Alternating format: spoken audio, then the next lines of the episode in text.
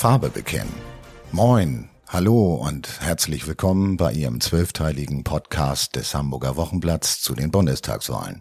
Heute geht es in Folge 6 um die sogenannten Auslandsdeutschen. Bessere berufliche Karrierechancen, mehr Lebensqualität im Ruhestand. Es gibt viele Gründe, warum zahlreiche Deutsche Jahr für Jahr der Heimat den Rücken kehren. Inzwischen haben sich rund 3,4 Millionen deutsche Auswanderer im Ausland niedergelassen. 2,7 Millionen davon sind im Erwerbsalter von 15 bis 64 Jahren. Mit knapp 1,2 Millionen leben die meisten Deutschen in den USA. In der Schweiz sind es rund 300.000, 192.000 in Österreich. Großbritannien zählt nach diesen Zahlen von 2019 rund 140.000 Deutsche, Spanien 138.000. Wollen Deutsche im Ausland, die nicht in Deutschland gemeldet sind, an Bundestagswahlen teilnehmen, müssen sie vor jeder Wahl einen schriftlichen Antrag auf Eintragung in das Wählerverzeichnis stellen. Das entsprechende Formular steht im Internet unter www.bundeswahlleiter.de zur Verfügung. Der Antrag muss persönlich und handschriftlich vom Antragsteller unterzeichnet sein und der Gemeinde, in der sie bzw. er zuletzt in Deutschland mit Hauptwohnsitz gemeldet war, im Original übermittelt werden.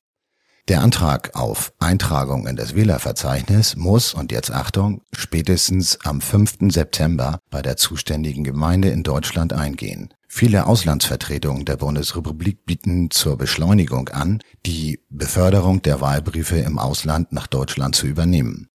Zur Bundestagswahl 2017 hatten sich nach Angaben von Landeswahlleiter Oliver Rudolph genau 4454 Auslands-Hamburger in das Wählerverzeichnis eintragen lassen. Deutsche, die sich vorübergehend, zum Beispiel während eines längeren Urlaubs im Ausland aufhalten und nach wie vor in Deutschland gemeldet sind, sind auch automatisch im Wählerverzeichnis ihrer Gemeinde eingetragen. Sie können ihr Wahlrecht durch die Briefwahl ausüben. Ach übrigens, äh, wussten Sie eigentlich, dass die Wahlbeteiligung 2017 mit 76,2 Prozent nur im Mittelfeld der bisherigen Bundestagswahlen lag? Der Rekord stammt aus dem Jahr 1972 mit 91,1 Prozent. Der bisherige Tiefstand wurde 2009 verzeichnet. Nur 70,8 Prozent der wahlberechtigten Deutschen gaben ihre Stimme ab. Soweit für heute. Weiter geht es mit Folge 7 unseres Podcasts am 4.